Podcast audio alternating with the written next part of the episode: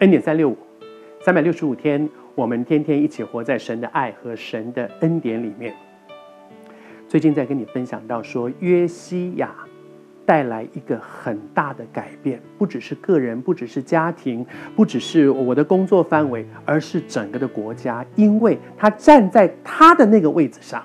他影响所及是整个国家，因为他是国王。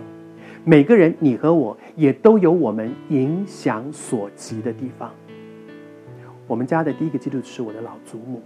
她是一个四川乡下没有读过什么书的一个不识字的老太太，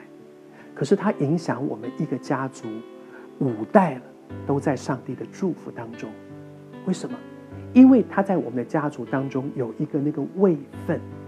她是那个做老祖母的人。她带领我的爸爸，带领我的姑妈，带领我们家的兄弟姊妹，八个兄弟姊妹，八个家庭，然后带领我们，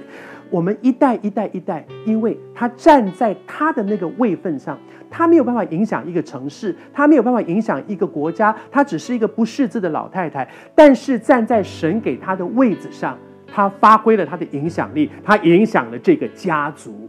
虽然他真的就是一个不识字的老太太，但是不识字有什么关系呢？对他来讲，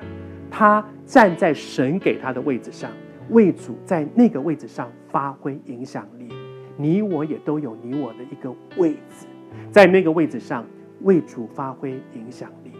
约西亚的那个影响带来的改变有一些步骤，那些步骤第一个部分，他招聚，当大家招聚在一起的时候，宣告神的话，让大家真的在神的光中看见自己生命真实的光景，然后悔改在神的面前。接下来，他跟大家立约，在神前立约。那意思是说，我的悔改不是随随便便讲的，是认认真真的来到神的面前。接下来呢？接下来他们就一起开始有一个行动。从哪里开始？第一件事情叫做洁净圣殿。圣殿是神的居所。那里面充满着污秽、肮脏，在当时的那个时代，他们把那个最圣洁的地方里面却充满着污秽、肮脏。如果你去读先知书，你就会发现说，那个时候怪不得神那么生气，真的太离谱了。在那个时代里面，未来两天我会跟你来分享说，为什么神在那个时代里面发那么大的脾气，甚至后来要灭掉这个国家，因为他们真的。那里面充满着污秽。今天我们的改变也从洁净圣殿开始，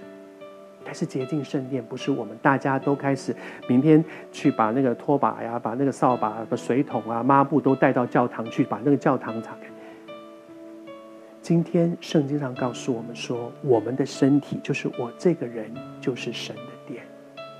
当我要神要用我们。去带来很多的改变的时候，第一步是我这个人生命需要先改变。我的怪脾气，我的毛病，我的说话，我的眼目不洁净，我的耳朵喜欢听一些乱七八糟的东西，我总是说那个伤人的话，让我这个人，我再说，我们不是要去洁净教堂，我们要洁净的是神的殿，而神的殿不是在耶路撒冷，神的殿。就是你我这个人的身体，我的生命，我这个人。